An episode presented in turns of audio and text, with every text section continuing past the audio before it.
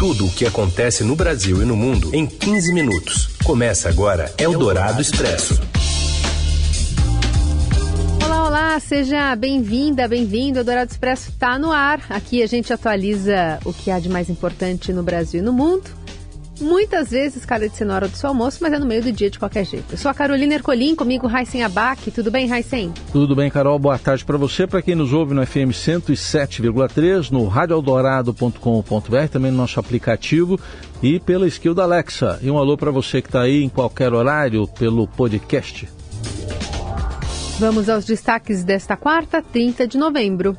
A taxa de desemprego cai para 8,3% em outubro e é a menor desde 2015, mas o IBGE ainda aponta mais de 9 milhões de pessoas sem trabalho. A chuva dificulta a busca por sobreviventes de um deslizamento em uma estrada do Paraná que atingiu 15 veículos e deixou dois mortos. E ainda as informações da Copa direto do Catar e a licença para o aumento do barulho em shows em São Paulo. Eldorado Expresso. Tudo o que acontece no Brasil e no mundo em 15 minutos. O tempo instável e o risco de novos desmoronamentos dificultam a busca por sobreviventes no deslizamento que interditou completamente a BR-376 em Guaratuba, no Paraná. Choveu durante a noite, obrigando a paralisação dos trabalhos. A Defesa Civil informou que ao menos 15 carros e 6 caminhões podem estar sob a avalanche. Ainda não se sabe o número de desaparecidos. Até esta manhã, tinham sido confirmadas duas mortes. Seis pessoas foram resgatadas com vida. As buscas foram retomadas no período da manhã desta quarta, mas estão limitadas a um perímetro mais seguro, na borda do deslizamento, segundo a Defesa Civil. O solo instável pode resultar em novos escorregamentos de terra. Com a interrupção da principal rota rodoviária entre Curitiba e Florianópolis, o tráfego está sendo desviado por rodovias do interior, já que os acessos pelo litoral também estão comprometidos. As chuvas que atingem o Paraná também castigam o litoral de Santa Catarina. A cidade de Joinville, a mais populosa do estado, tem mais de 150 desabrigados e decretou situação de emergência. Eldorado Expresso. O desemprego tem a oitava queda seguida e fica em 8,3%. O número de desocupados é o menor desde 2015. Temos mais informações agora com o repórter Vinícius Neder. Boa tarde, Heisen. Boa tarde, Carol. A taxa de desemprego voltou a cair, chegando a 8,3% no trimestre móvel terminado em outubro, informou o Instituto Brasileiro de Geografia e Estatística, o IBGE. No terceiro trimestre, a taxa estava em 8,7%. E no trimestre móvel imediatamente anterior, foi de 9,1%. Segundo o IBGE, a taxa de desemprego vem caindo desde meados do ano passado, na esteira do avanço da vacinação contra a Covid-19. Com mais pessoas vacinadas, desde o ano passado, as restrições ao contato social para combater a pandemia vêm sendo retiradas, permitindo que, aos poucos, os negócios voltassem a funcionar normalmente. Essa normalização vem permitindo a continuidade da geração de empregos entre formais e informais. No trimestre móvel terminado em outubro, foram um milhão de vagas a mais, na comparação com o trimestre móvel anterior. Na comparação com o ano antes, são 5,7 milhões de empregos a mais. Isso permitiu a queda no desemprego. Atualmente, há 9 milhões de brasileiros na fila do desemprego, em busca de uma vaga. Apesar do número ainda elevado, houve uma queda de 30% nesse contingente, na comparação com o um ano antes. Nesse período, 3,9 milhões de pessoas saíram do desemprego. Com isso, a taxa de desemprego de 8,3% é a menor para os trimestres móveis até outubro desde 2014. Eldorado Expresso. As equipes de transição do presidente eleito Lula entregam nesta quarta o primeiro relatório elaborado pelos grupos técnicos de cada área. A falta de recursos e o apagão administrativo marcam os fatores mais presentes nos diagnósticos das equipes de transição. O médico sanitarista Arthur Quioro, coordenador da área de saúde, disse que a equipe precisa de 22 bilhões e 700 milhões de reais para que cumpra apenas aquilo que é primordial. Além do orçamento, o documento vai cobrar a reestruturação do Programa Nacional de Imunizações, na educação, os integrantes do grupo temático vão incluir pedidos de verba para o Programa Nacional do Livro Didático e para as universidades e institutos federais. O programa chegou a sofrer um bloqueio de quase 800 milhões neste ano. Na área do meio ambiente, um dos objetivos é suspender o efeito de decretos e portarias editadas pelo ex-ministro do Meio Ambiente, Ricardo Salles, e o atual Joaquim Leite, quanto pelo presidente do IBAMA, hum, Eduardo Bin. O entendimento é que as normas pressionaram os agentes ambientais e permitiram que infratores deixassem o processo correr sem consequências. Os documentos são preliminares e servirão para nortear o início dos trabalhos do futuro governo Lula. Após esse relato, esse primeiro relatório, as equipes temáticas terão de apresentar seus pareceres finais até o dia 11 de dezembro. O PT ainda não definiu a data para encaminhar esses documentos aos futuros ministros. O levantamento das principais ações anunciadas você encontra em estadão.com.br. Eldorado Expresso.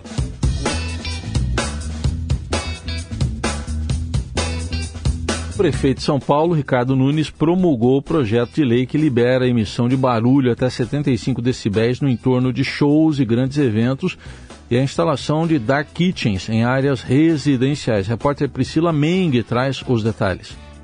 Boa tarde a todos.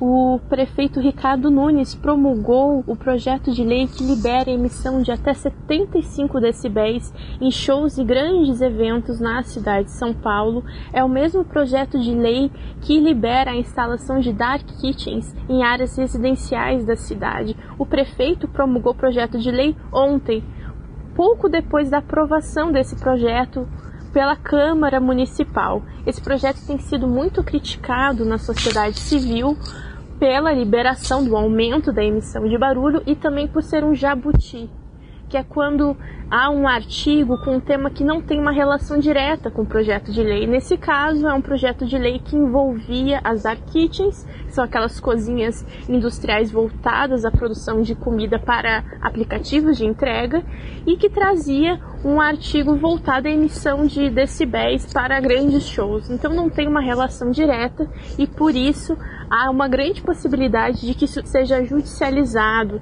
Já tem caso de um promotor que apontou que pode acabar judicializando isso e também um vereador da bancada do PSOL, Gianazzi, também falou que provavelmente eles vão judicializar recentemente um outro jabuti relacionado ao fim da gratuidade da passagem de ônibus pra, para idosos de 60 a 64 anos foi derrubado pela Justiça Paulista. Eldorado Expresso. Pelé voltou a ser internado no Hospital Albert Einstein em São Paulo nesta terça para a realização de exames. A visita não estava agendada e ele foi levado ao local pela esposa, Márcia Aoki, e por um cuidador após apresentar um quadro de inchaço por todo o corpo. A informação foi divulgada originalmente pela ESPN e confirmada pelo Estadão. Ele trata um câncer no colo desde o ano passado. Segundo a publicação, o quadro de saúde do rei preocupa. Foi diagnosticado o quadro de inchaço generalizado, uma síndrome edemigênica e ainda identificou uma insuficiência cardíaca descompensada. A quimioterapia feita por Pelé nos últimos meses também não apresenta mais efeito no seu quadro de câncer metastático. Ainda de acordo com a reportagem, Pelé está sendo submetido a uma bateria de exames ao longo desta quarta-feira para uma avaliação mais aprofundada dos problemas detectados e dos órgãos comprometidos pela metástase. A filha de Pelé, Kelly Nascimento, usou as redes sociais para se manifestar sobre a saúde do pai, dizendo que não há muitos alarmes. Há muitos alarmes da mídia hoje sobre a saúde do meu pai e reitera que ele está no hospital regulando a medicação Alguns dos meus irmãos estão visitando o Brasil. Não tem surpresa nem emergência. Estarei lá no ano novo e prometo postar algumas fotos. Agradecemos muito todo o carinho e amor que vocês transmitem. Você ouve Eldorado Expresso. Seguimos com as principais notícias do dia. A Black Friday e a Copa do Mundo salvaram a venda de televisores eletroportáteis e eletroportáteis em outubro. Mesmo assim, a indústria de eletroeletrônicos deve fechar o ano no vermelho pela segunda vez consecutiva. Mais detalhes com a repórter Marcia de Chiara. Em outubro, as vendas de televisores cresceram 22% e a de eletroportáteis 8,3% em relação ao mesmo período do ano passado. Mas no ano de janeiro a outubro, as vendas de TVs recuaram 1% e de eletroportáteis 8%. Na linha branca, que envolve os eletrodomésticos de grande porte, como geladeiras, fogões e lavadoras, a queda foi de 12,3% nas vendas em outubro e de 19% no ano até agora. No ar-condicionado, a retração foi de 22%, tanto no mês de outubro como no ano até agora. Segundo o presidente eleito, José Jorge do Nascimento, esse está sendo um dos piores anos para o setor de eletroeletrônicos. E o motivo são os juros elevados que encarecem a prestação na compra de eletrodomésticos, a queda na renda da população e o aumento da inflação, que faz com que os consumidores deem prioridade às compras de itens básicos, como alimentos que continuam com preços em alta. Um dado muito interessante é a venda de televisores. Na Copa de 2014, por exemplo, foram vendidos 15 milhões de aparelhos e nessa Copa deste ano, a perspectiva é que não chegue a 10 milhões. Isso reflete a fraqueza do mercado consumidor neste momento. As indústrias estão trabalhando com 30% de ociosidade da capacidade instalada e já estão pleiteando, estão se mobilizando para pleitear medidas para o novo governo para poder impulsionar o consumo. Segundo o presidente da Eletros, que já solicitou uma, uma reunião com a equipe de transição do governo Lula, o pleito não se trata de medidas de redução de IPI, como houve no passado e que deram um grande impulso no setor na venda de, de eletroeletrônicos. Ele acredita que não há espaço para isso, uma, uma reedição da redução tributária. E o, a sugestão seria costurar acordos mais relacionados com a, com a, indústria da construção civil, porque a cada casa que é nova, que é colocada à venda, uh, o, o comprador acaba renovando e comprando novos eletrodomésticos. Eldorado Expresso. Eldorado na Copa. Qatar 2022. E como o daltonismo tem afetado torcedores que assistem à Copa do Mundo? O repórter Guilherme Santiago nos explica. Bom, na semana passada nós tivemos mais uma partida da fase de grupos da Copa do Mundo. Foi entre a Suíça e Camarões na quinta-feira. E nesse mesmo dia o influenciador Pedro Certezas ele se manifestou nas suas redes sociais falando, né, sobre a dificuldade que pessoas daltônicas enfrentam ao assistir aos jogos da Copa do Mundo. O que aconteceu nesse jogo é que as cores dos uniformes dos jogadores era mais um obstáculo para que as pessoas daltônicas pudessem acompanhar a partida, né? A Suíça jogou com uniforme vermelho e Camarões jogou com uniforme verde, que são cores que costumam ser percebidas com mais dificuldades por quem possui a condição. E aí, nesse caso, a pessoa daltônica ela não consegue diferenciar de qual seleção cada jogador fazia parte.